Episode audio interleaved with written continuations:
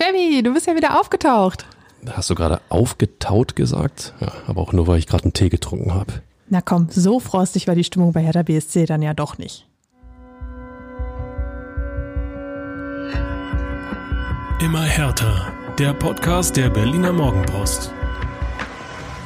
Und da sind wir wieder, der Immer härter Podcast mit mir, Inga Böttling, mit dem Kollegen Michael Färber. Und wir haben uns ein wenig aufgewärmt, uns es aber danach nicht nehmen lassen, uns direkt vors Mikrofon zu stellen und euch alles Wissenswerte von der Mitgliederversammlung von Hertha BSC am Sonntag zu vermitteln.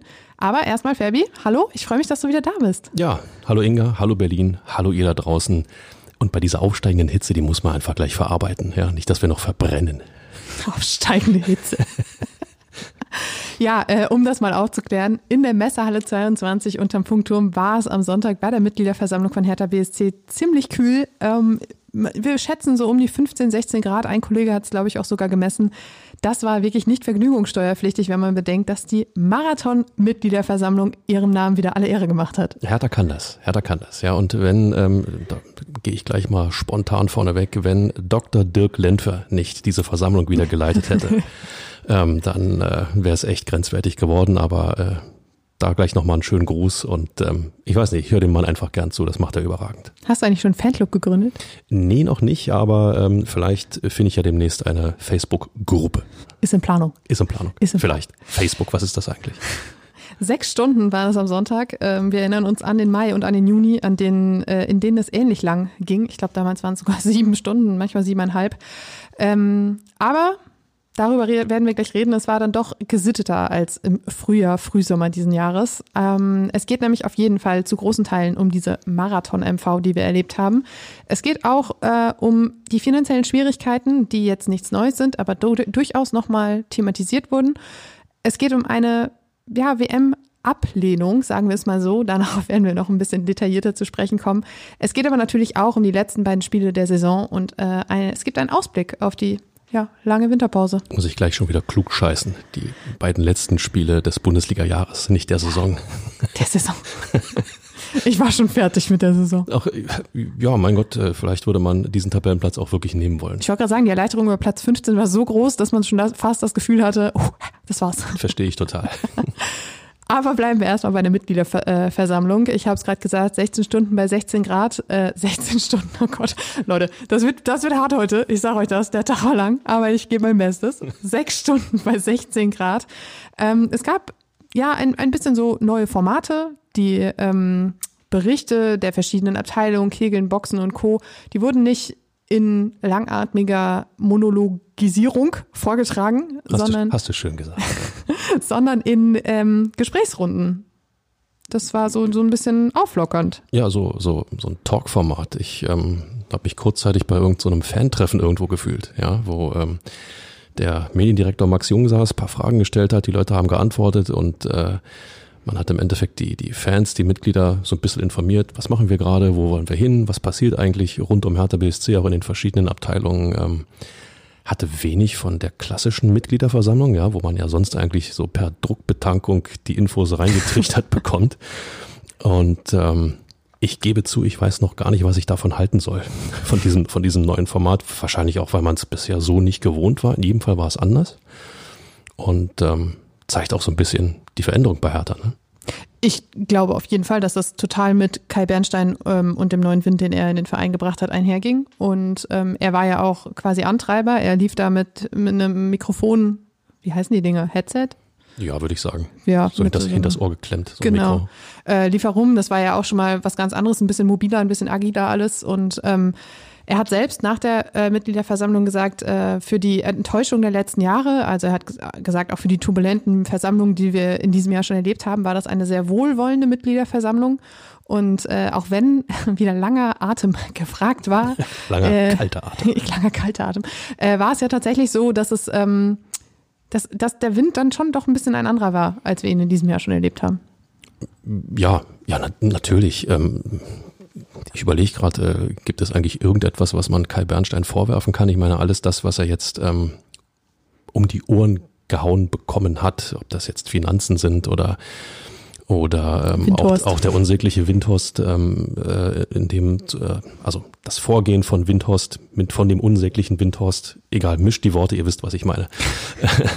ähm, das hat er ja alles nicht zu verantworten. Im Endeffekt muss er diesen ganzen, diesen ganzen, ja, komm, Müll, wir sagen es einfach, den muss er verwalten beziehungsweise abtragen und entsorgen. Ähm, dass diese Aufgabe nicht leicht ist, ist klar. Aber es gibt ja per se zunächst mal ja eigentlich nichts und uneigentlich auch nicht, was man ihm vorwerfen kann. Insofern, klar war das eine wohlwollende Veranstaltung. Also mehr so eine Infonummer als ein, ähm, wir waschen schmutzige Wäsche, weil die war im Sommer gewaschen. Die haben sie gewaschen. Sie ist zwar noch im Trockner, aber sie haben sie gewaschen. Äh, es gab eine Neuerung ähm, im Gegensatz zu den beiden MVs im Juni und Mai. Und zwar war Sandro Schwarz da, der Trainer. Ja, ging ja auch nicht, oder? Hätte er schon da sein können im Sommer? Ähm, vermutlich ja, vermutlich nein. Natürlich war der Trainer da. Ich finde, das gehört sich auch so. Ja, du bist, äh, auch wenn du dann nicht zwingend Mitglied bist, aber du bist eben ähm, dann Angestellter des Vereins. Und ähm, ja, das gehört sich einfach auch so. Ich hatte auch so ein bisschen das Gefühl, er hatte nochmal das Bedürfnis, ähm, auch ein paar Worte an die Mitglieder zu richten und auch diese Stimmung, diese Atmosphäre, diese ähm, Haltung zwischen Fans und Mannschaft, die er ja in den letzten Wochen mehrmals als herausragend äh, tituliert hat, auch nochmal ja persönlich vorzutragen. Diesen, diesen Dank, diese, diese Freude darüber. Und ähm, bei den Mitgliedern ist es gut angekommen. Er hat nämlich auch natürlich noch ein paar Sachen zu, zur Sport, zum sportlichen Werdegang gesagt in dieser Saison. Die ist, der ist bislang nicht ganz so erfolgreich, wie man sich das vorgestellt hat. Darüber haben wir hier hinlänglich gesprochen. Aber er hat auch nochmal gesagt, was den Weg betrifft, sind wir auf einem sehr guten Weg. Jetzt du, Fabi. Ja, und damit verabschieden wir uns vom Nein, ähm, er hat recht, er hat ja durchaus recht. Ähm, er hat, ähm, ich weiß gar nicht, ich habe das Pamphlet, was du mir in die Hand gedrückt hast, ehrlich gesagt nur überflogen, aber er hat, so. er hat unter anderem, ja, ich, ich bin mehr So wird mit meiner Arbeit umgegangen. Ich bin mehr spontan. Nein, äh, aber er hat ja sinngemäß auch gesagt, äh, von außen betrachtet äh, ist Hertha noch der Chaosverein, die, die Skandalnudel und aber wenn man praktisch drin ist bei Hertha BSC, dann fühlt sich das eigentlich richtig prima an.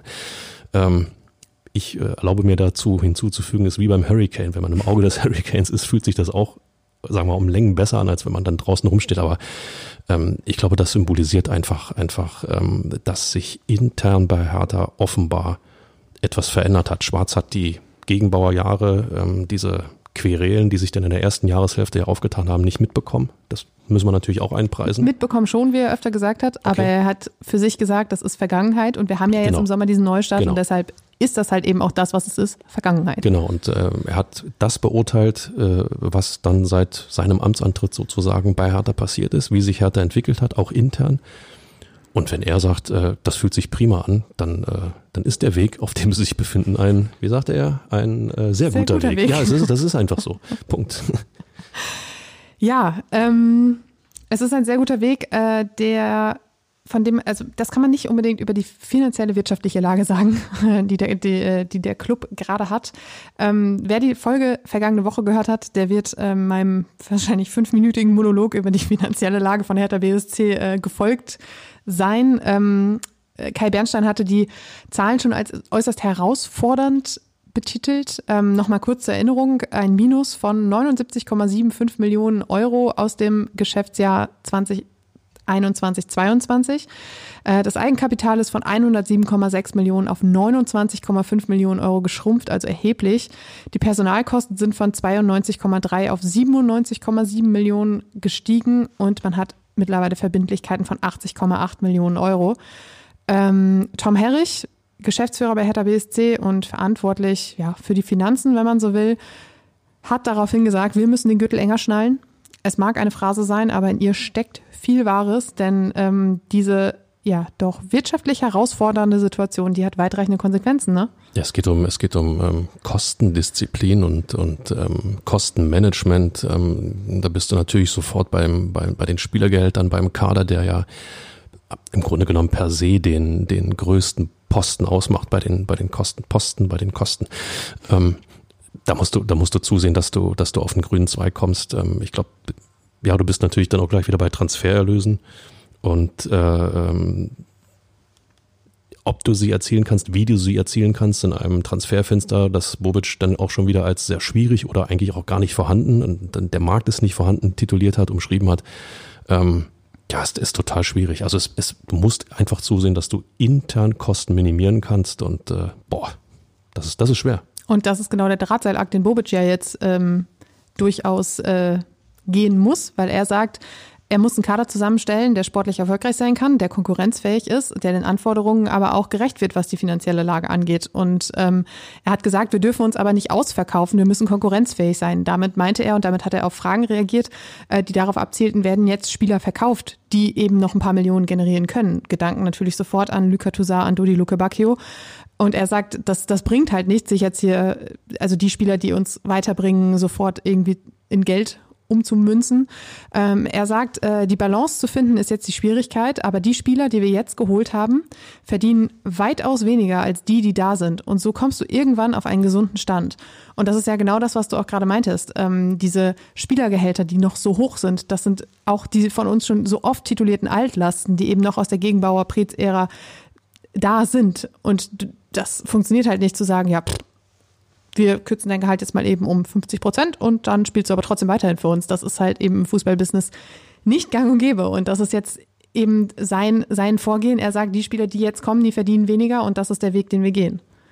Ich glaube, äh, das ist äh, als Arbeitnehmer grundsätzlich schwierig. Ja. ja. wenn man sagt, du kriegst jetzt bloß noch die Hälfte, musst aber nach wie vor 100 Prozent bringen. Äh, nee, lieber 120 Prozent. Das wird in keiner Branche der Welt funktionieren. So und ähm, ähm ich setze noch so ein bisschen auf die ähm, ausgeliehenen Spieler die im mhm. Sommer verliehen wurden und äh, wo es bei dem einen oder anderen ja auch offenbar schon eine Kaufoption ähm, ausverhandelt wurde, ähm, dass es dann im, im, im Sommer vielleicht das eine oder andere Millionchen praktisch on top gibt, was du jetzt noch gar nicht einpreisen kannst. Auch das ist ja eine, auch das ist ja eine Möglichkeit. Aber es ist auch ein klares Signal an den, an den, ja, an, den, an den Markt, an die, an die Spielervermittler. Ähm, die, die jetzt zu Härte BSC kommen, werden nicht mehr so viel verdienen.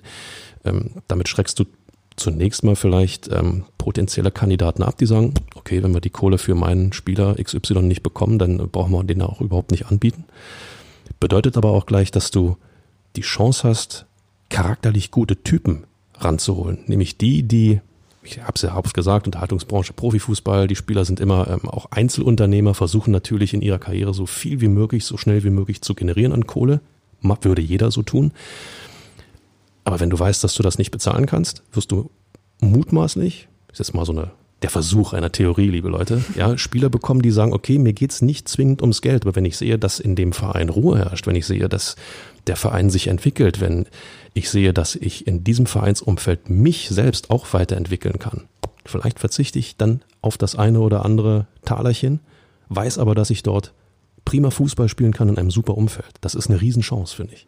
Deshalb hat Bobic ja auch gesagt, dass er auf Mentalität setzen will. Und das ist genau der Weg, den du ja auch gerade angesprochen hast. Und ich glaube, wenn du weiß, dass das Signal nach außen hin gesendet wurde, wir können uns hier keine horrenden Gehälter leisten, wir sind in dem und dem, in der und der Preisklasse unterwegs, dann kannst du auch viel konzentrierter arbeiten. Du kriegst kein Angebot von Spieler XY, der aber eigentlich so und so viel haben möchte, du weißt aber, du kannst nur, kannst zwei Millionen weniger zahlen, dann verhandelst du dich im Endeffekt tot, weil du denkst, ja, eigentlich wäre, würde der Spieler uns ja weiterhelfen. Und hm, und wir können ja nochmal versuchen. Und am Ende klappt es dann doch nicht. Du hast aber wertvolle Zeit und Kraft investiert in einen Spieler, der es dann einfach nicht will. Ja, diese, diese, ähm, die, dieses Söldnertum, was ja auch von bei vielen von euch da äh, draußen angeprangert wird, ähm, also was soll man sagen, das, das wird einfach nicht mehr stattfinden, weil äh, so nach dem Motto, ach, Lars Windhaus, da war doch was mit 374, 375 Millionen, vielleicht können wir noch die eine oder andere Million abgreifen. Äh, nee, das war ja auch mehr Fluch als Segen. Ja, die Kohle ist weg. Ja, das, das muss man jetzt einfach auch mal begreifen. Und wenn der Sportdirektor falsch, der Geschäftsführer Sport, so muss es richtig heißen, Freddy Bobic das so glasklar kommuniziert. Die, die jetzt zu uns kommen, die Spieler werden nicht mehr so viel verdienen wie die, die in den vergangenen äh, ein, zwei, drei Jahren zu uns gekommen sind. Dann sollte es eigentlich jeder begriffen haben da draußen. Eben, und äh, du hast es gerade gesagt, die Kohle von Windhorst, die war ja mehr Fluch als Segen, weil jeder ankam und meinte, oh, aber Hertha haben sie jetzt, machen sie die, das Portemonnaie ganz weit auf und hier ist jetzt richtig was zu holen und das, da die Probleme hast du jetzt immer noch, weil du für manche Spieler einfach viel zu viel bezahlt hast und es nicht wieder reingekriegt hast. Ähm, bei Hertha geht es jetzt aber vor allem um wirtschaftliche Konsolidierung, wie man in diesen Tagen sehr, sehr häufig gehört hat. Ähm, man prüft verschiedene Möglichkeiten, ähm, auch Finanzierung durch Eigen- oder Fremdkapital. Und Kai Bernstein hat gesagt, nichts ist ausgeschlossen. Wir brauchen an vielen Stellen viel Kreativität, da kann alles passieren. Aber hoffentlich legale Kreativität, also in Sachen Wirtschaftlichkeit Davon gehen wir meine jetzt ich. mal aus. Also nicht, dass dann irgendwelche ähm, Finanzierungsmittel da aufpoppen. Nein, ähm, na klar, wir gehen vom, vom absolut positiven ähm, aus, dass Wege, ähm, vernünftige, gute, äh, nachhaltige Wege gefunden werden, um diese Kosten eben zu drücken, um auch diesen Schuldenberg zu drücken, den Hertha ja mit sich rumschleppt. Ähm, dass das schwierig ist, ähm, ist äh, völlig klar und ich kann auch die ähm, eine oder andere Sorge aus der Hertha-Mitgliedschaft verstehen. Es gab ja auf der Mitgliederversammlung ähm, nachher in der Aussprache auch die eine oder andere Wortmeldung, wo äh, man schon klar und deutlich heraushören konnte, liebe Leute, ich mache mir Sorgen um den Verein, weil äh, woher soll denn die Kohle kommen? Und wenn man dann Stichwort Stadion noch mit reinpreist, ähm, äh, da kann einem Angst und Bange werden. Das ist einfach so. Deswegen musst du einen kühlen Kopf bewahren, einen guten Plan haben. Ähm, Kai Bernstein hat bisher einen kühlen Kopf bewiesen. Jetzt muss er zeigen, dass er auch einen guten Plan hat. Tom Herrich hat mehrmals gesagt, niemand muss sich Sorgen um den Verein machen. Und da er nun mal der Verantwortliche für all dieses, dieses Zahlengewitter ist, muss man ihm da jetzt auch einfach glauben. Und ähm, Kai Bernstein hat häufiger gesagt, diese Konsolidierung, diese Erholung von diesen wahnsinnigen Minuszahlen, das ist ein Marathon und kein Sprint, auch wenn manch einer auf der Mitgliederversammlung eben genauso einen Sprint gefordert hat, weil er sich eben Sorgen um den Verein macht. Und er hat dann auch auf Nachfrage, wir hatten nach der MV noch die Möglichkeit, mit Herrich, Bobic und Bernstein zu sprechen. Und äh, da hat Bernstein dann auch nochmal gesagt, wir sind gerade auch erst bei Kilometer fünf, wenn man so will. Das ist, und aber Ferry- schon, das ist aber schon weit. Ich, weiß, ich wollte gerade sagen, ich rede. du weißt, wovon du sprichst. Also wenn du Kilometer fünf erreicht hast, dann solltest du eigentlich schon in so einem ähm, Flow sein, wo du weißt, ähm, ja, es ist machbar, dieser Marathon, oder es wird eine ganz zähe Angelegenheit, beziehungsweise das wird gar nichts heute. Ähm, insofern ist das natürlich charmant umschrieben. Es ist halt die Frage, ob dieses Trio je schon einen Marathon gelaufen ist und um diese Umstände weiß. Äh, Keine Ahnung, auch, auch Tom Herrich äh, ist ja genauso, ähm, ja, gezwungen gewesen wie Kai Bernstein, sprich die Verfehlung, ich nenne das jetzt so, die Verfehlung der vergangenen Jahre zu moderieren äh, und äh, zu veröffentlichen und äh, versucht, also auch diese zu erklären, zu versuchen. War ein langer Tag heute, seht uns bitte nach. Ähm, mit anderen Worten, dieses Präsidium hat ja, was Wirtschaft, Wirtschaftlichkeit angeht, bisher noch gar nichts ähm, geleistet, will ich nicht sagen, aber noch nichts veröffentlicht, was denn schon möglich war. Das wird, denke ich mal, könnte ich mir vorstellen, auf der nächsten Mitgliederversammlung im halben Jahr dann passieren.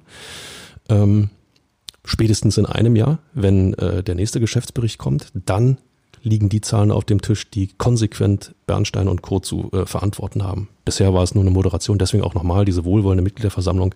Das war nochmal so ein, oh Gott, oh Gott, uns geht's ja wirklich schlecht. So, so, so ein Gefühl zunächst, ja, ohne Ja. dass es jetzt eskaliert. Das stimmt. Eskalieren äh, ist ein gutes Stichwort. Ähm, da drohte nämlich die neu gewonnene Ruhe, der neu gewonnene Frieden ein wenig zu kippen. Es wurde nämlich ein Abwahlantrag gegen Klaus Brüggemann gestellt. Auch das habe ich letzte Woche schon einmal kurz angerissen. Äh, Klaus Brüggemann, Aufsichtsratsvorsitzender, ihm wurde vorgeworfen, dass es keine Grundlage für eine Zusammenarbeit mit Kai Bernstein gebe durch Hinterzimmerabsprachen, Dinge, die der Presse durchgestochen wurden und äh, dass er eben Frank Steffel im Wahlkampf vor der Präsidentenwahl im Juni ähm, vorgeschlagen und auch unterstützt hat. Und ähm, der Antrag wurde auch heiß diskutiert auf der MV. Also es gab Lager, die gesagt haben, Leute, wir haben doch jetzt hier eine vernünftige Basis, auf der wir arbeiten, es funktioniert doch. Und andere, die sagen, das ist doch einer mit Altlasten, der muss weg. Im Endeffekt wurde der Antrag abgelehnt. Es sind 1189 ähm, gültige Stimmen abgegeben worden, 614, also 41,64 Prozent 51, Entschuldigung. 41 hast du gesagt. War ein langer Tag.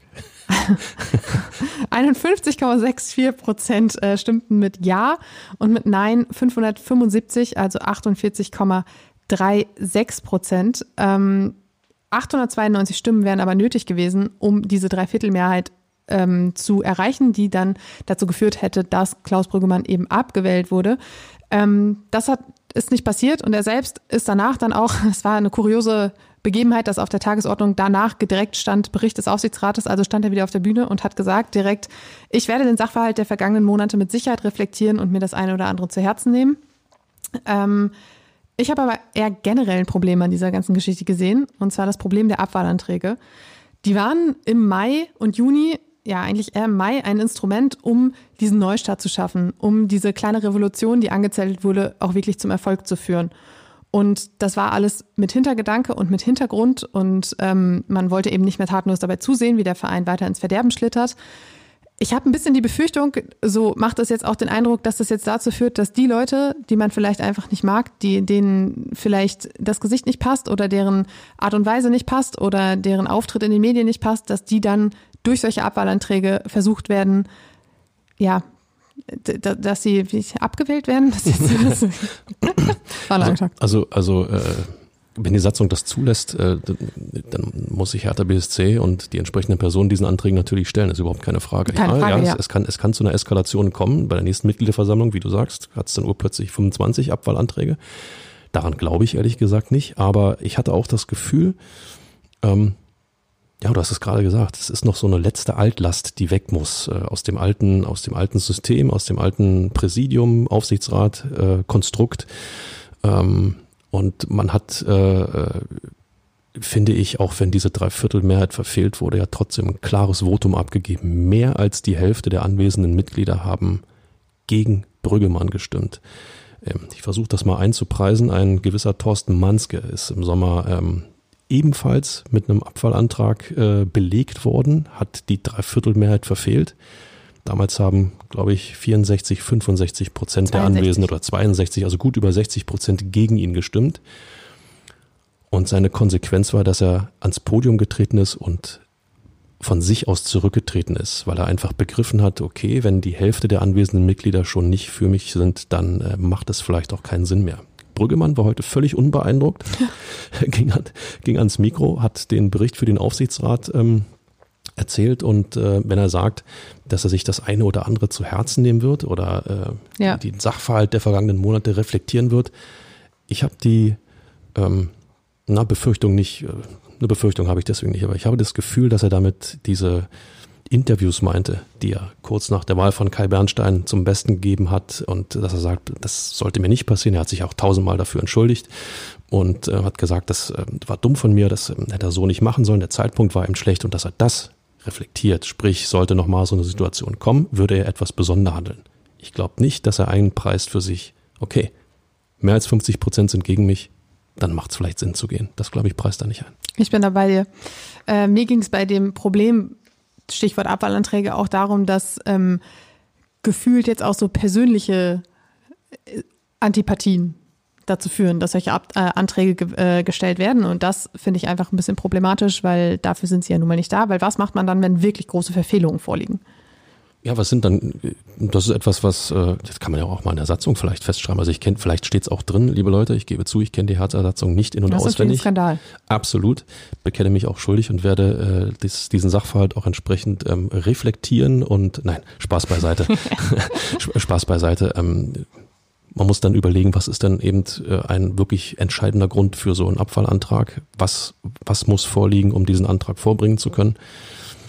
Und ich glaube, wenn das jetzige Präsidium samt Aufsichtsrat gute Arbeit leistet, dann wird es diese Abfallanträge auch nicht geben, obwohl bei 44, 45.000 Mitgliedern es immer Leute geben wird, wo man sagt, alle sind froh und freuen sich und super, was die leisten und es wird immer eine Handvoll geben, die sagen, ey, so ein Mist, was die da machen. So insofern da kommst du nicht raus. Kleiner Nachtrag noch dazu. Du hast gerade angesprochen, dass ähm, es ihm darum ging, auch zu sagen, dass das Interview, was er kurz nach der Wahl gegeben hat, vielleicht nicht der richtige Zeitpunkt äh, war. Ähm, da ging es darum, dass er in einem Interview mit dem Kicker gesagt hatte, dass ähm, man auch über die Modalitäten der Wahl nachdenken müsse, um dafür zu sorgen, dass auch Leute, die bei der Mitgliederversammlung eben nicht vor Ort sein können, abstimmen können, damit ähm, das Ganze auch ein wenig demokratischer vonstatten geht. Viele haben das so aufgefasst, dass eben die Wahl von Bernstein deshalb nicht auf demokratischer Basis äh, durchgeführt wurde und ähm, das ist halt vielen aufgestoßen. Zu Recht, zu Recht. Wenn, wenn, wenn du aus dem alten System stammst und diese Äußerung machst nach einer Wahl, die ja ähm, bundesweit auch für Aufsehen gesorgt hat, ich meine, jemand, ein Ultra, ein ehemaliger Ultra wird Präsident eines Fußball-Bundesligisten, gab es so häufig noch nicht, dann wirkt das wie beleidigte Leberwurst. Ja, man muss vielleicht auch die, die ähm, nicht zu einer MV kommen und keine Ultras sind, dann versuchen ins Boot zu holen. Das ist einfach unglücklich. Sowas, das musst du reflektieren und will er auch. Ja, und wenn stimmt. Und äh, ich sage dazu, das musst du aber vorher. Das, diese Fehler darf dir einfach nicht passieren. Wenn du ein bisschen Qualität hast als Aufsichtsrat in einem Multimillionen-Euro-Unternehmen und das ist Hertha BSC, dann passiert dir sowas nicht. Nach dem Abwahlantrag gegen Brüggemann oder neben dem Abwahlantrag gab es auch noch einen Ablehnungsantrag. um mal in dieser Antrags, äh, in diesem Antragswust weiterzumachen. Und zwar ähm, lautet der Antrag, die Mitgliederversammlung möge beschließen, dass der Hertha Berliner Sportclub e.V. die Ausrichtung der FIFA-Weltmeisterschaft durch den Staat Katar ablehnt. Ein Antrag, über den natürlich ebenfalls abgestimmt wurde. Anders als bei Brüggemann wurde diese Abstimmung ähm, per Handzeichen vorgenommen. Und dieser Antrag wurde eindeutig angenommen. Kai Bernstein hat im Nachhinein gesagt, Konsequenz daraus, wir werden uns öffentlich positionieren mit einem Schreiben. Dazu haben uns die Mitglieder jetzt aufgefordert. Es geht darum, wie steht Hertha BSC grundsätzlich zur WM in Katar. Das ist erstmal der formale Hintergrund, der Antrag angenommen. Hertha BSC reagiert eben mit diesem Schreiben, das dann kommen wird. Aber diese Ablehnung ist eben nicht als Boykott zu verstehen. Und Boykott, vielleicht haben es viele von euch auch gesehen, am Samstag im Stadion gab es zahlreiche Banner, nicht erst Samstag, auch schon in den Spielen davor, zahlreiche Banner, die den Boykott dieser WM gefordert haben. Am Samstag nochmal in der Ostkurve komplett alle mit kleinen Bannern in den Händen. Ähm, es gab ein großes auf Höhe der Mittellinie, es gab ein großes, ähm, wo drauf stand, kein Herr Tana schaut die WM. Man würde dann lieber in kleineren Bannern auch wieder Jugendfrauen, Amateurfußball etc. unterstützen in Berlin, ähm, Stichwort Groundhopping. Und ähm, das sind natürlich jetzt zwei Dinge. Das eine, der radikale Boykott, das andere, die, ich sage jetzt mal so, formale Ablehnung. Ja, es geht ja darum, also mein Gefühl ist, dass es vor allen Dingen darum geht, ein Statement zu setzen. Also dieses im Stadion, dieses Riesenbanner, ich habe es auch gesehen, keine Hatana schaut die WM. Sorry, liebe Leute, daran glaube ich einfach nicht. Das, das ist nicht so. Spätestens, wenn ähm, eine ähm, gewisse deutsche Fußballnationalmannschaft urplötzlich anfängt, da erfolgreich und guten Fußball zu spielen, aus Versehen ins Viertel- oder Halbfinale kommt, ähm, dann gehen die Geräte an, dann will man, dann will man das sehen. Der Großteil. Da, glaube ich, da, da glaube ich einfach dran, weil wir alle diesen Sport und weil wir alle Fußball lieben, wir müssen uns nicht darüber unterhalten, dass das, was in Katar passiert, nicht nur unmenschlich, unsäglich, wir können jedes Wort finden, das ist abzulehnen, das ist widerlich, das, ähm, das geht gar nicht. Punkt. Wenn wir das mal als gegeben festhalten, wird ein Boykott der WM, die, die, also diese WM nicht zu schauen oder ja zu konsumieren, muss man ja heutzutage schon sagen. Es wird nichts ändern. In Katar wird sich nichts ändern. Ähm, und dadurch, dass du auf allen Kanälen im Internet, im Fernsehen, im, auch im Radio, bin ich mir sehr sicher, zugeballert werden wirst, kommst du gar nicht umhin, auch mal einen Schnipsel WM zu sehen. So. Ähm, das kann nur funktionieren, wenn alle das boykottieren. Und alle meint alle. 84 Millionen Deutsche, 8 Milliarden Menschen auf dem Planeten. Wenn das funktioniert, dann sagst du dir als Fernsehanstalt, okay, vielleicht sollten wir beim nächsten Mal überlegen, wie wir unsere Millionen einsetzen und das von vornherein boykottieren. Ähm, da das aber nicht passieren wird, da es weltweit geschaut werden wird, also nochmal, das ist ähm, ja ein Statement, was du setzt, klar gegen Katar. Katar sage ich, gegen Katar, so. Aber ähm, du wirst, du wirst nichts verändern. Das, ähm, das ist ein Trugschluss. Freddy Bobic war auf einer ähnlichen Schiene unterwegs. Auch er hat gesagt, das Politische werden wir nie so aufhalten können, wie wir es gern hätten. Es ist an uns, eine klare Haltung zu haben. Wir können das anprangern und machen das auch voller Überzeugung. Und äh, er selbst stand ja auch noch so ein bisschen speziell im Mittelpunkt, weil er ähm, als TV-Experte für Magenta TV die WM begleiten wird. Und auch da kam aus der Mitgliederversammlung die Frage, wie er sich denn dann jetzt zu diesem Thema verhält. Und er hat halt auch gesagt, das, es geht auch ein bisschen in deine Argumentation mit rein, Fabi, ich bin als Experte für Fußball da. Und ähm, es ist unsäglich für mich, dass die WM in Katar stattfindet. Das hat er auch nicht zum ersten Mal gesagt. Aber das hat mit den Spielern und dem Sport erstmal nichts zu tun. Und er hat auch noch gesagt, ich weiß es, wie es als Spieler ist, wenn du eine WM spielen kannst, dann spielst du sie.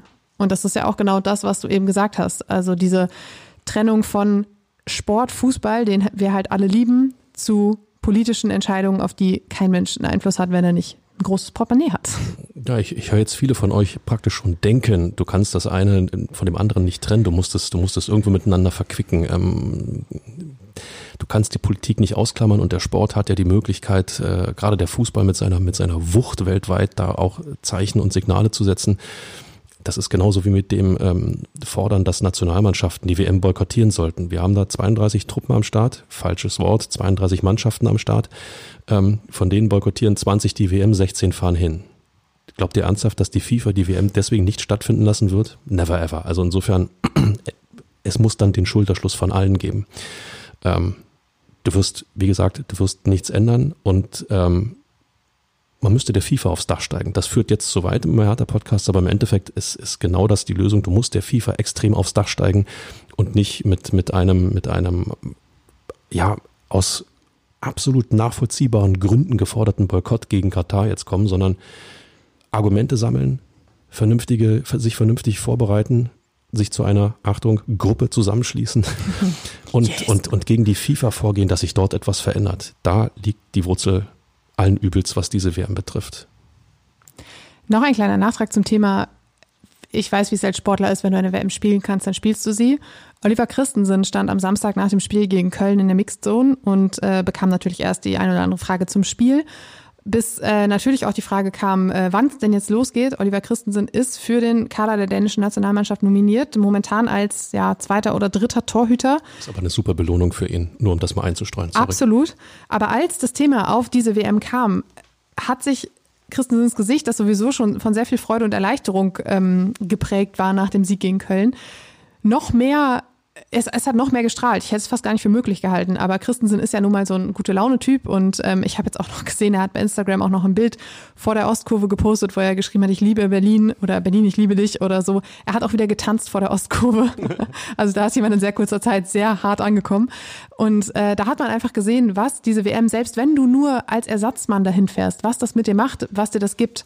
Und ähm, das nochmal zum Thema, was das für die Sportler eben bedeutet, die ich meine, wie alt waren die Sportler jetzt oder Profis? Nehmen wir mal Christensen, der ist, lass mich lügen, 23. Als die WM nach Katar vergeben wurde, war der 12. Elf. Elf, zwölf, genau. Elf oder zwölf. Genau, genau. Das ist so, es ist, es ist einfach so eine absurde, ein absurder Zusammenhang. Ja, also ich glaube, jeder muss sich einfach mal versuchen, in die Lage von überhaupt Sportlern reinzusetzen. Da können wir gleich noch mal ausholen zum Thema Olympiaboykott. Ähm, äh, mit, mit, mit Peking und Co. Ähm, oder, oder Dann geht die Folge heute drei Stunden. Ja, dann geht die Folge drei Stunden, aber ähm, du, du arbeitest, du trainierst, du spielst, du gibst alles, du verbesserst dich, du, du quälst dich körperlich und äh, ja, zuweilen auch geistig, um immer, immer, immer besser zu werden, um deinen Traum ähm, zu verfolgen. Und jetzt kommst du an den Punkt, wo du diesen Traum erfüllen kannst, weil dich dein Nationaltrainer für das größte Turnier, was der, dieser Sport zu bieten hat, ähm, nominiert hat. Und jetzt sollst du Nein sagen? Das sorry, also natürlich denkt da jeder nach. Wieso quäle ich mich 10, 12 Jahre lang und sage jetzt nein? Andererseits, klar wäre es ein überragendes Zeichen zu sagen, ich setze keinen Fuß in dieses Land, was Menschenrechte mit Füßen tritt, was ähm, Frauen verachtet, was ähm, äh, nicht mal im Ansatz irgendwelchen demokratischen Grundsätzen entspricht. Na klar wäre das ein super Statement. Aber dafür seinen Traum aufgeben? Wow. Nochmal, jeder sollte sich fragen, ob er selbst das tun würde. Und ich weiß, der eine oder andere wird sagen, klar würde ich das tun. Ich sage, natürlich sagt man das. Man ist ja auch nie in dieser Situation gewesen, insofern. Immer vorsichtig. Fassen wir es so zusammen, es ist eine Entscheidung, die jeder für sich treffen muss. Und genau. ähm, so werden wir die nächsten vier Wochen wahrscheinlich auch im Zusammenleben mit, miteinander angehen müssen. Ja, Respekt, Respekt ist da gefordert. Ja, äh, zum einen wollen die, die einen Boykott fordern, respektiert werden mit, mit ihrem Ansinnen, mit ihrer Meinung. Ähm, äh, total richtig. Aber liebe Leute, alle, die sich der WM verweigern aus bekannten, guten, wichtigen Gründen, respektiert auch diejenigen, die sagen, ich möchte diesen Fußball sehen. Richtig. Äh, wir hatten den Abwahlantrag, wir hatten den Ablehnungsantrag und jetzt haben wir noch einen Abteilungsantrag. Ich habe für alles ein A gefunden, Ferry. Das ist ja ein richtiges äh, Antrags. Podcast heute? Antragspodcast. Es ging um die Etablierung einer Frauen- und Mädchenabteilung im Verein. Auch das war nichts Neues. Ähm, das Ganze von der Axel Kruse Jugend ähm, initiiert, aber auch schon vom Präsidium im September, glaube ich, war es, ähm, auf die Agenda genommen. Auch dieser Antrag eindeutig angenommen. Und Kai Bernstein hat gesagt, äh, das Grundkonzept haben wir schon im September erstellt. Wir haben den Markt evaluiert und sind jetzt in den letzten Zügen. Wir werden das jetzt Hand in Hand umsetzen und womöglich schon im Sommer mit einem eigenen Frauenteam an den Start gehen. Ich muss nochmal auf Axel Kruse zurückkommen. Der wurde geehrt für 25 Jahre Hertha-Mitgliedschaft. Ähm, das habe ich ehrlich gesagt so nie eingepreist und äh, hat mich A ein bisschen erstaunt und ähm, B gab es auch großen Applaus für ihn. Axel Kruse schon ein Typ, muss man einfach sagen. Ich habe ihn nur mit seiner äh, Urkunde rausmarschieren sehen, ganz stolz. Nein, aber der, der Weg, äh, der Weg, sich äh, dann auch dem Frauenfußball zu nähern, sich zu öffnen, ähm, da etwas zu ähm, entwickeln und auch zu etablieren, ist total richtig. Bernstein hat noch so was ähnliches gesagt, die ähm, es macht durchaus Sinn, jetzt auf dieser äh, äh, Welle des Frauenfußballs, auf dieser Euphorie, Erfolgswelle, den ähm, die äh, jetzt, was war das jetzt, eine WM? Nee, EM. EM. Entschuldigung. Oh Gott. Ähm, den die äh, EM im Sommer ähm, verursacht hat, mitzureiten, finde ich ja auch total richtig, ja, eine eigene Frauenabteilung zu haben. Ähm, es gibt einen zweiten Berliner Bundesligisten, der hat eine Frauenabteilung. Ähm, Victoria hat sich, äh, ja, bärenstark aufgestellt, muss man sagen. Die oh ja. wollen richtig was entwickeln. Und es wäre fatal, wenn Hertha BSC, sagen wir mal, in dieser Berliner Frauenfußballentwicklung nicht zumindest den Hut reinwirft. Insofern absolut richtig. Es gab ja schon die Kooperation mit Turbine Potsdam ähm, seit 2020, glaube ich, wenn mich jetzt nicht alles täuscht. Ähm, und da wurde schon Ende der Woche, Ende vergangener Woche bekannt gegeben, dass diese Kooperation vertragsgemäß zum Sommer 2023 auslaufen wird. Und auch da hat Kai Bernstein schon in diesem Zuge gesagt, wir wollen eigene Wege gehen. Und das war quasi die Vorbereitung für das, was dann auf der Mitgliederversammlung entstand und auch das, was die ähm, ja, verschiedenen Gremien, was das Präsidium schon vorbereitet hat ähm, zu diesem Thema. Und somit soll das Ganze jetzt ähm, in Angriff genommen werden.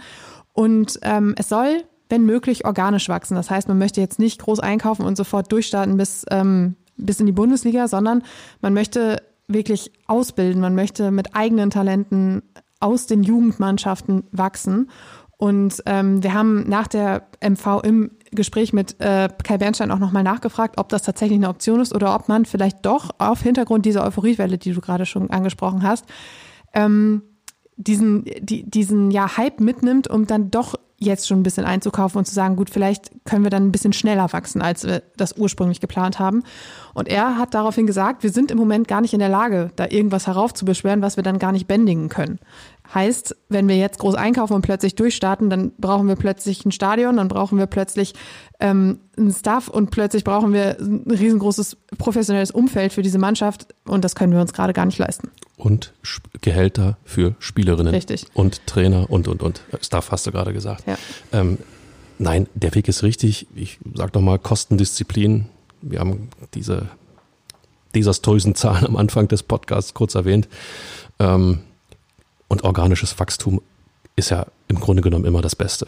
Ja, ähm, sich, äh, sich äh, Schritt für Schritt zu entwickeln, immer zu vergrößern, das Fundament praktisch aus eigenen Mitteln immer größer zu machen und nicht da irgendwie ähm, ja bloß ein Gerüst hinzustellen, das stürzt dann irgendwo ein.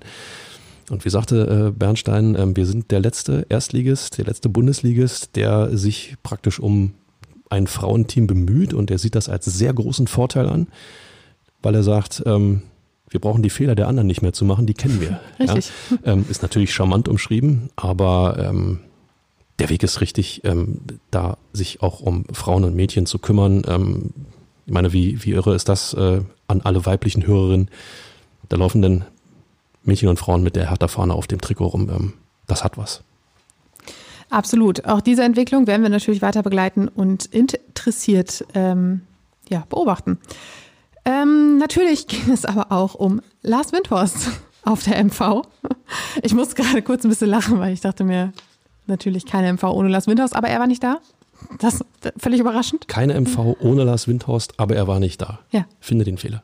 Es ging natürlich um Lars Windhorst. Ah. Und zwar um ähm, die Spionageaffäre, die wir hier auch hinlänglich diskutiert haben. Oh ja. Aber Kai Bernstein konnte keine neue Wasserstandsmeldung zu diesem Thema geben. Begründung, wir dürfen offiziell noch nichts sagen. Es gibt eine Beschlussorder aus Israel, die uns nicht die Möglichkeit gibt, transparent darüber zu sprechen. Das werden wir in diesem Jahr aber noch tun können. Heißt, in Israel Prozess, ähm, in Israel Ermittlungen, in Israel ähm, ruht dieses Thema einfach noch nicht. Und auch Hertha hat sich natürlich beraten lassen von einer Anwaltskanzlei und auch die hat gesagt, lassen wir das jetzt alles erstmal in Ruhe aufklären, bevor wir hier irgendwelche Infos raushauen. Und das ist sicherlich auch der richtige Weg, weil das definitiv von Grund auf aufgeklärt werden muss. Und ähm, das Ganze galt vor allem für die Spionageaffäre, aber auch was das Thema Verkauf der Anteile angeht. Auch darüber haben wir hier intensivst gesprochen. Äh, gab es noch keine Neuigkeiten. Ich denke, dass das auch eng eben mit diesen Ergebnissen aus der Ermittlung rund um die Spionageaffäre zusammenhängt. Und äh, deshalb ist da, wie bei so vielen bei Hertha momentan, Geduld gefragt. Ja, ich äh, glaube, es ist auch gute, guter Väter-Sitte, da ähm, die Füße stillzuhalten und nicht da irgendetwas zu torpedieren. Den Ausdruck habe ich übrigens heute nochmal von Herrn Lentfer gelernt. Ähm, insofern nochmals hup, hup. beste Grüße an den Versammlungsleiter. Es gab keinen Ordnungsruf. Ja, das, das zeigt, wie langweilig diese Mitgliederversammlung eigentlich war. Schockierend. Schockierend langweilig. Ähm, ein letztes Thema noch zum Thema. Zu, zu Thema Windhorst, nee. Zum Thema Mitgliederversammlung. Ähm, natürlich spielte auch das Stadion eine Rolle. Ach, Ach, da war es sehr ersta- erstaunt, war. ja. Ähm, das neue Ziel 2030 als Eröffnung eines eigenen Stadions. Ähm, momentan gibt es eine Expertenkommission, die den Standort im Olympiapark Lindeneck nördlich des Maifelds, darüber haben wir auch gesprochen, ähm, prüft in dieser Expertenkommission, die ähm, nach mehreren Debatten im Sportausschuss eben gegründet wurde, ähm, sind neben Präsident Kai Bernstein Vertreter des Senats, es ist Berlins Denkmalschützer Christoph Rauhut drin, ähm, es ist auch Knut Bayer von der Initiative Blau-Weiße Stadion dabei und Ex-Bundesliga-Schiedsrichter Manuel Gräfe. Und möchtest du dazu was sagen, Ferbi? Nö, ich habe vorhin gesagt, die Gestaltung der Schiedsrichterräumlichkeiten äh, sollte durchaus Priorität haben, damit man sich dann nicht mehr über den Schiedsrichter aufregen muss, weil er gut umsorgt und äh, versorgt wird. Ähm, Richtig. Andererseits hat er sehr, sehr viele äh, Stadien gesehen in seiner Karriere und äh, ist wahrscheinlich ein guter Ansprechpartner für diese nein, Thematik. natürlich. Äh, ein Abschlussbericht dieser Kommission wird für Sommer 2023 erwartet. Was machst du hier? Ich weiß nicht, ihr, ihr wisst ja alle, dass ich selten stillstehe beim Podcast, dann renne ich fast das Mikro um. Wie gesagt, war ein langer Tag. Ähm, so, ein Abschlussbericht wird für Sommer 2023. Ich breche mir die Schulter und die Kollegin Bödeling bricht vor Lachen zusammen. Also irgendwo, es war ein langer Tag. Das ist jetzt gefährlich nach einem Lachflash. Nein, ist es nicht. So, Stadion? Abschlussbericht Sommer 2023 erwartet. Kai Bernstein hat gesagt, wir sind jetzt erstmals in der Lage, dass wir die politische Willensbildung und die Unterstützung von Sportsenatorin Iris Spranger haben. Und wir gehen davon aus, dass wir im Sommer 2023 Klarheit haben, ob wir unseren Traum vom eigenen Stadion, Fußballstadion, verwirklichen können. Hat, hat, hat sie schön versucht zu zitieren, die, die Frau Spranger. Ich will das Hertha-Stadion. Da hat, hat, hat, hat schön, schön ins Mikro, Mikro gerufen. Ähm, die Grundvoraussetzung, du brauchst ein Gelände. Um das Gelände zu kriegen, musst du vor allen Dingen die Politik hinter dich bringen. Das hast du mit Frau Spranger geschafft. Vielleicht auch musstest du es gar nicht schaffen, weil sie automatisch dahinter steht. Aber auch das ist irgendwo ein Fortgang. Ähm, gefühlt hatten wir die letzten acht Jahre totalen Stillstand. Es gab lediglich Diskussionen um den Standort. Ähm, von wegen, ähm, ein Mitglied heute bei der Aussprache fing auch nochmal an, von wegen, äh, ja, und dann wird über Ludwigsfelde gesprochen und, und, und. Und äh, Karl Bernstein strafte ihn sofort ab, von wegen, äh, ich wollte nie nach Ludwigsfelde. Auch das ist ja schon mal nochmal ein wichtiges Statement, dass er sagt, ähm, der Olympiapark, dieses Gelände ist das Gelände, ähm, wo er Zitat, unser Wohnzimmer ja, äh, künftig sieht. Es ist ein Fortgang und es ist richtig. Und äh, ich würde mir wirklich wünschen, dass wir, äh, dass wir 23 ähm, ja, wissen, wohin die Reise geht, weil selbst äh, ja, 2025 logischerweise nicht mehr zu halten ist, äh, wie es ursprünglich geplant war, aber ähm, selbst 2030 wird er dann knapp, nennen wir es mal so. Wenn man bedenkt, wie ähm, Berlin mit Baustellen ist. Ja, einerseits das und zum anderen, wie sich äh, entsprechende Preise bei, ähm, auch das hat Kai Bernstein natürlich äh, äh, gut umrissen, um die Problematik mal wirklich klar zu machen, wie das, ähm, wie es um Rohstoffpreise, um, um äh, ja, Bauarbeiter, um Firmen äh, und, deren Bezahlung bestellt ist, ähm, Energie, die du brauchst, um, um so ein Stadion zu bauen. Ähm, Äh, Zur Einordnung vielleicht, es ging um Freiburg eben, Genau. dass Freiburg in, innerhalb kürzester Zeit sein neues Stadion dahingestellt hat und da hat Kai Bernstein dann gesagt, ja, aber die haben ja auch schon vor Jahren geplant und da waren ja noch ganz andere Rohstoffpreise und Co. Genau, das ist irgendwie, äh, weiß ich nicht, 130 Millionen und 250 Millionen äh, bei Hertha und 130 Millionen bei Freiburg gewesen sein sollen und, und, und lange Rede, gar keinen Sinn. Er hat einfach die Problematiken, die sich jetzt aufgrund der politischen und äh, ja auch der, der Corona-Lage, die ja äh, niemand bei Hertha BSC verantworten kann, hoffentlich. ähm, äh, nein, äh, äh, die Problematik ist da und äh, dieser Problematik muss sich Hertha BSC stellen. Das ist aber erst der zweite und der dritte Schritt. Du brauchst ein Gelände und dann kannst du alles weitere planen. Richtig. Es gibt allerdings auch noch eine Konsequenz aus dieser ganzen Geschichte. Und zwar muss Hertha den Mietvertrag mit dem Olympiastadion nun bis 2030 verlängern. Ursprünglich war der Kontrakt nämlich bis 2025 ausgelegt.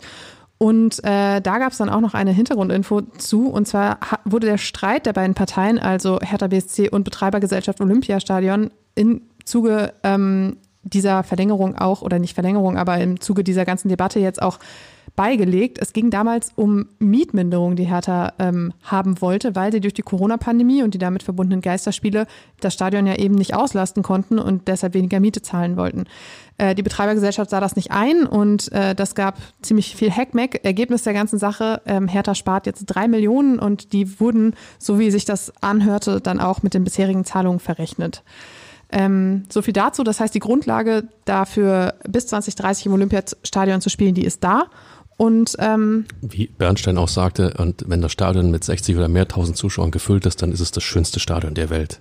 Richtig. Ja, also wir sollten, wir sollten auch nicht vergessen, dass das Olympiastadion, wenn es dann wirklich voll ist und ihr habt ähm, alle die, die da waren und äh, das dann vielleicht auch, selbst wenn man es nur am Fernsehen gesehen hat, gegen die Bayern, war die Stimmung riesig gegen Köln. 60.000 war die Stimmung riesig. Also wenn ihr es schafft, die Hütte voll zu kriegen, dann geht da wirklich der Punk ab. Richtig, und damit sind wir nämlich auch schon beim Sportlichen. Der linksche Überleitung. Überragend, Fabi. Die sportliche Woche fing alles andere als sportlich an. Und zwar ähm, gab es am Dienstagabend ein 1 zu 2 gegen den VfB Stuttgart. Ein Spiel, das wirklich sehr, sehr, sehr, sehr, sehr, sehr, sehr lange nach 1 zu 1 aussah, geht am Ende verloren. Tore durch Girassi in der dritten Minute, durch Luke Bacchio in der 19. Minute und durch Mavropanos in der sehr, sehr, sehr späten achten Minute der Nachspielzeit. Und damit wieder ein unfassbar spätes Gegentor, ein Last-Minute-Schock nach, ich muss jetzt wahrscheinlich lügen, aber einer Ecke. Und für Schwarz ein absoluter Tiefschlag. Und die Konsequenz daraus, Hertha rutscht auf den Relegationsplatz, Stuttgart zieht vorbei. Und weil auch noch Bochum gewann, war es ganz schön eng unten im Keller. Ich äh, weiß gar nicht, warum die, du dich so echauffierst. Es war doch erst der 14. Spieltag. Ja, ich wollte nur einmal kurz die Stimmungslage am Mittwoch in Westend widerspiegeln. Also ähm, Mavropanos, äh, das, was ich gesehen habe, der Typ ist ja überhaupt nicht zu bremsen gewesen. Ja, das äh, hätte man während des Spiels bei Hertha BSC oder auf Seiten von Hertha BSC vielleicht irgendwann mal einpreisen können. Ähm, Punkt eins, Punkt zwei. Es ist ja nicht das erste Mal, dass diese Mannschaft in der Schlussphase, auch wenn es jetzt in der sehr, sehr, sehr, sehr, sehr, sehr späten Schlussphase ist, ähm, äh, einen Treffer kassiert. Ich glaube, es war das sechste späte Gegentor. Ja, daran sollte der Trainer mal langsam arbeiten, beziehungsweise vielleicht stellt man auch fest, dass die Qualität der Mannschaft nicht ausreicht, um dann bis zum Schluss diese Konzentration hochzuhalten. Auch das ist ja möglich. Immer nur Pech ist dann auch fehlende Qualität. Genauso wie immer Glück entsprechend, Quali entsprechend Können beziehungsweise Qualität ist. Also das gilt es dringend abzustellen. Ja, äh, Im Grunde genommen war es ein 1-1-Spiel und es ist völlig egal, wie die Leistung war. Zu diesem Zeitpunkt darfst du kein Gegentor mehr kriegen. Punkt.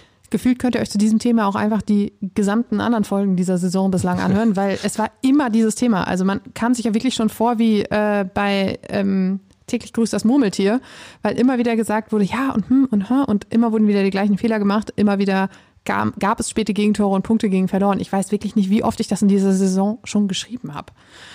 Aber es gab ja zum Glück noch ein Spiel vor der langen Winterpause und zwar am Samstag ein 2 zu 0 gegen den ersten FC Köln. Es war ein versöhnlicher Jahresabschluss vor 60.000 Zuschauern im Olympiastadion. Die Tore in der neunten Minute durch Kanga, sein zweites Saisontor und durch Marco Richter in der 54. Minute. Und wenn man ehrlich ist, war da eine ganz schön große Portion Glück dabei, weil zur Pause hätte es locker 1 zu 3 oder auch 1 zu 4 stehen können. Stattdessen ging es mit 1 zu 0 in die Pause. Jetzt ähm, komme ich natürlich aus der kalten Küche und sage, ähm, komm, irgendwann muss man auch mal Glück haben. Ja. ja. Aber ähm, nein, das, das, greift, das greift viel zu kurz. Ähm, diese vier Szenen in der ersten Halbzeit der Kölner, die alle verbaselt wurden, beziehungsweise an Oliver Christensen zerschellten, so muss man es ja sagen. Alter Schwede, der hat sich da in der einen Situation todesmutig reingeworfen. Ähm, nötigt mir Respekt ab, ja. Aber diese Szenen musst du vermeiden. Das aber, aber dass dieser Ball von, von Kölns Stürmer Adamian nicht reingeht, ich meine, hallo? Dieses Ding, das, der war doch schon drin. Ich hatte das eigentlich schon auf meinem Zettel stehen. Äh, ja, aber von Mario Gomez lernen heißt am Tor vorbeischießen lernen. also ich habe selten in meinem Leben Fußball gespielt, das muss ich jetzt mal dazu sagen und äh, gestehen in, in dieser Stelle. Aber ich glaube, den hätte selbst ich gemacht. so, da stehe ich und sage, jeder, der Fußball gespielt hat, weiß, wie sowas funktioniert. Dann hast du da irgendwie ähm, diesen Grasbüschel oder diese minimale Unebenheit. Der Ball springt dir nicht gegen den, gegen den Innenspann oder gegen den Innenfuß, sondern klatscht dir blöd gegen den Knöchel. Und dadurch kriegt er eine Kurve, wo du sagst, geh rein, geh rein. Nein! Olli Christensen hat gesagt, Ähm, das war wahrscheinlich auch ein Platzfehler, weil der Platz war nach 30 Minuten wirklich echt ätzend. Echt ätzend, ja. Echt ätzend. Das glaube ich. Das glaube ich. Aber das Glück brauchst du. Das Glück brauchst du. Und ähm, es ist ja nicht so, dass äh, Köln in der ersten Halbzeit die um vier Chancen bessere Mannschaft gewesen ist. Das war ja nicht so. Hertha hat sich ja prima präsentiert, hat diesen, diesen Rückschlag in Stuttgart. Ähm, also mein Eindruck war, dass der keine Rolle mehr gespielt hat, dass du, dass, die Mannschaft den hat abhaken können. Und wenn man das jetzt mal für die, für die restlichen ähm, 19 Spiele, die noch kommen sind, ähm, wenn man das mal umlegt, das ist eine Qualität, die du brauchst, wenn du unten drin steckst. Rückschläge sofort abhaken, sofort wegstecken, sich körperlich und geistig in dem aktuellen Spiel befinden und nicht, hoffentlich passiert nicht wieder. Wenn das funktioniert, ist mir am Hertha nicht bange. Sandro Schwarz hatte auch personell leicht Veränderungen vorgenommen. Suat Serta saß zum ersten Mal in dieser Saison nur auf der Bank. Ähm, für ihn war Ivan Čunic rein rotiert und Kanga hatte eben Davy Selke ersetzt. Und damit einher ging auch eine doch deutlich defensiv orientiertere Grundordnung, beziehungsweise nicht defensiv orientiert, sondern defensiv stabilere Grundordnung. Und das ähm, ja, führte auch dazu, dass man sich Chancen erspielen konnte, ohne gleich hinten die komplette Stabilität zu verlieren oder auseinanderzubrechen. Und ähm, das war eben der Grund auch dafür, warum der Auftritt so solide aussah. Ähm, hinzu kam, dass Köln, ich hatte es im Vorhinein geschrieben, in 103 Tagen 23 Pflichtspiele hatte. Ähm, wir erinnern uns, Conference League inklusive aus. Ähm, und Steffen Baumgart war nach, der, nach dem Spiel auch völlig wurscht. Ähm, das war das, der, der einzige Grund auch dafür, warum man gegen Hertha verloren hatte. Äh, er hat gesagt, man bräuchte sich jetzt gar nicht groß über irgendwelche, ähm, ja, äh, vergebenen Torchancen etc. austauschen. Die Kraft war nicht da. Punkt, fertig. Sehe ich ein bisschen anders. Also wenn ich als Stürmer da vor dem Tor stehe, dann muss ich den gefühlt, ich weiß, eben habe ich schwadroniert von wegen, wie das passieren kann, dass der dann doch übers Tor geht. Im Umkehrschluss äh, greift mir das immer zu kurz, dass ähm, nach diesem Spielemarathon, nach irgendwie sechs englischen Wochen, die ohne Zweifel kräftezehrend sind, aber ähm, verdammt nochmal, das sind auch alles Fußballprofis.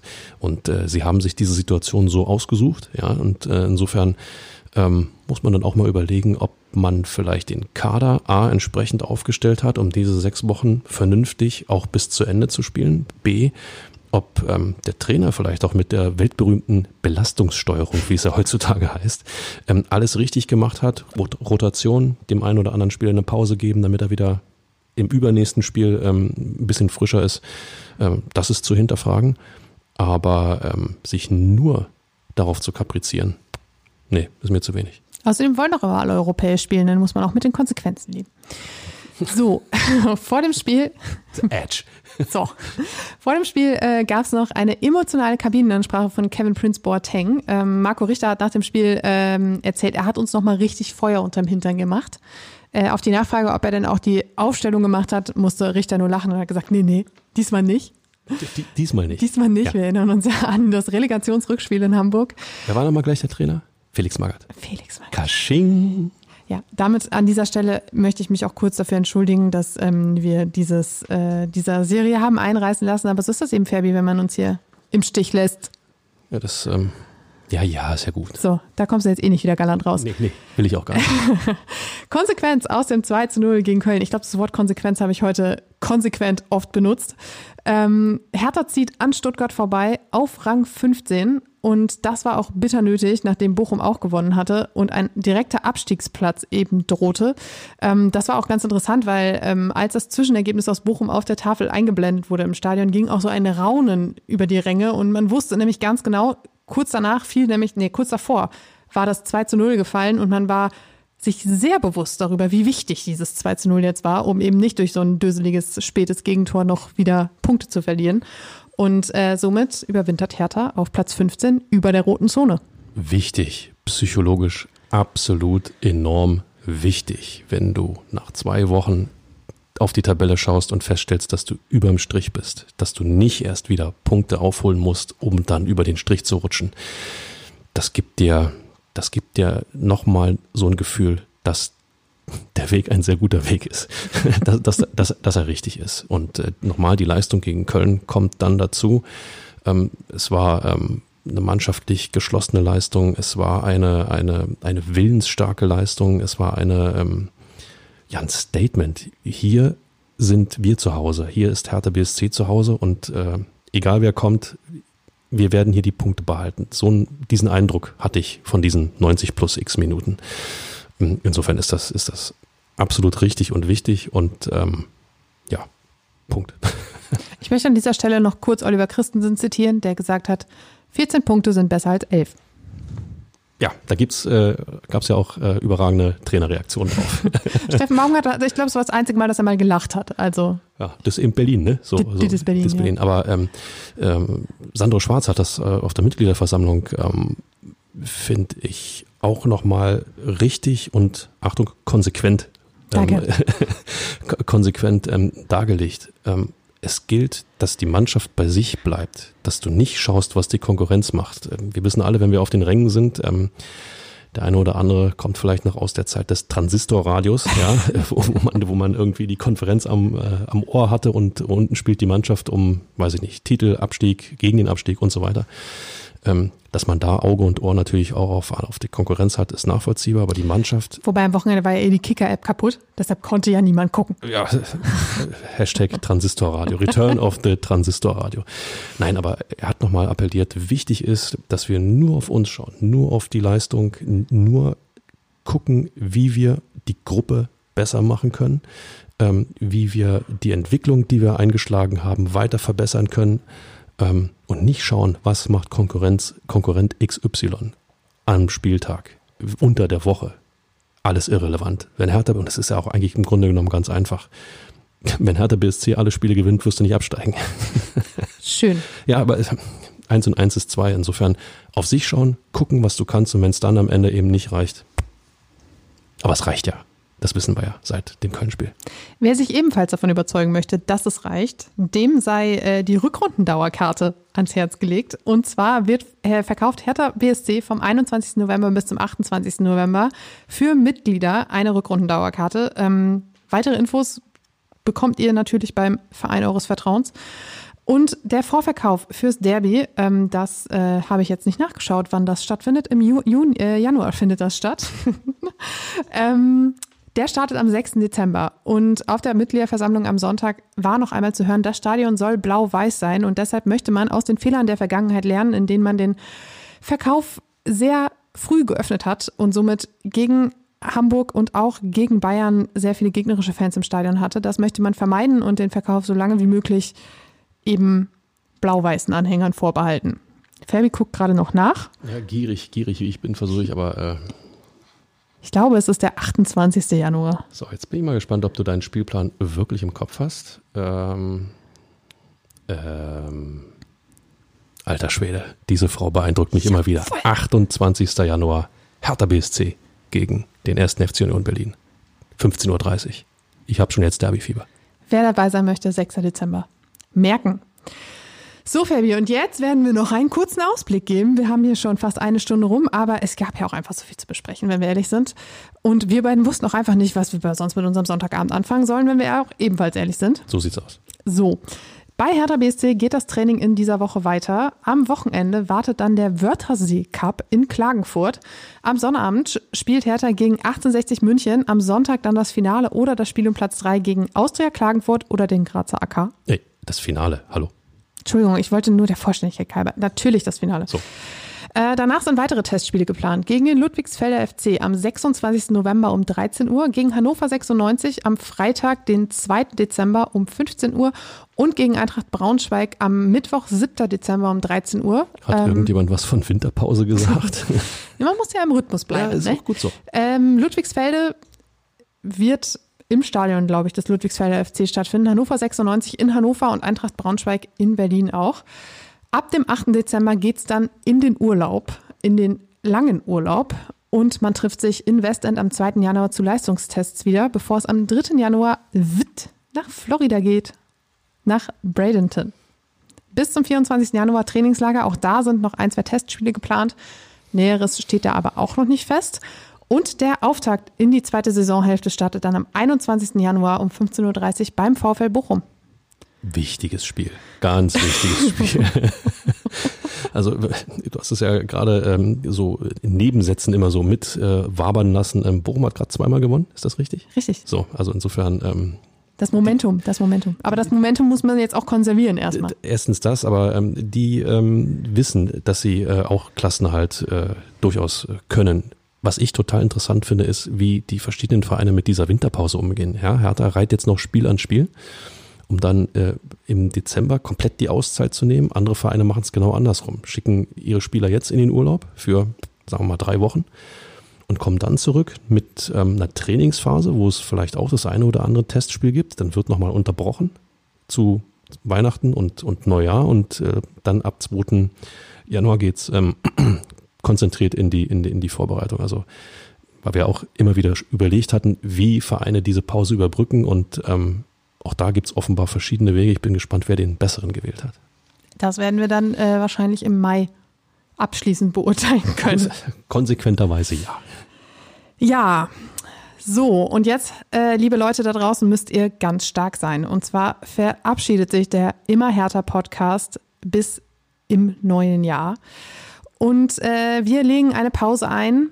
Ihr könnt euch in der Zwischenzeit mit dem WM Insight Podcast der Funke Mediengruppe über Wasser halten und bis dahin, ähm, tja, die Nerven behalten. Wir bedanken uns jedenfalls für ein turbulentes, ähm, aufregendes, interessantes und ähm, ja, immer wieder beredenswertes Härter Jahr 2022. Wolltest du mir nicht noch was aus den Rippen leiern? Ich wollte dir was aus den Rippen leiern? Ist ja nicht so, dass ich ähm, die Folgen mit dem Kollegen Christian Halling nicht gehört habe. Du wolltest mir noch was aus den Rippen leiern. Ja, gut, dass du es gesagt Ja, hast. ja, ja, ja, ich wollte dir aus den Rippen leiern, wo Hertha BSC am Ende der Saison steht, Fabi. So zum Thema Neujahrsvorsätze. Am, am Ende der Saison. Ja, das war doch, was ich dir aus den Rippen leiern wollte. Ich glaube ja. Ja, Besser, dann hau mal raus. besser als Platz 16. Okay. Was hast du okay. gedacht, was ich jetzt sage? Ja, Glaubst du, ich setze setz mich Platz jetzt hier. So, hallo? Europapokal? Nein. Besser als Platz 16. Ich glaube, wenn das geschafft ist, dann sagen wir alle artig Danke. Und wenn sie nachher doch Achter werden, warum nicht?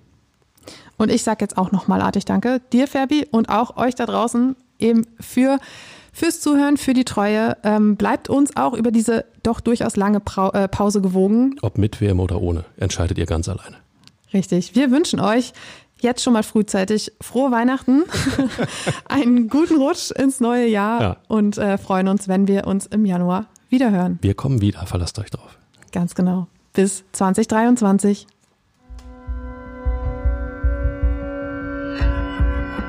Immer härter. Der Podcast der Berliner Morgenpost.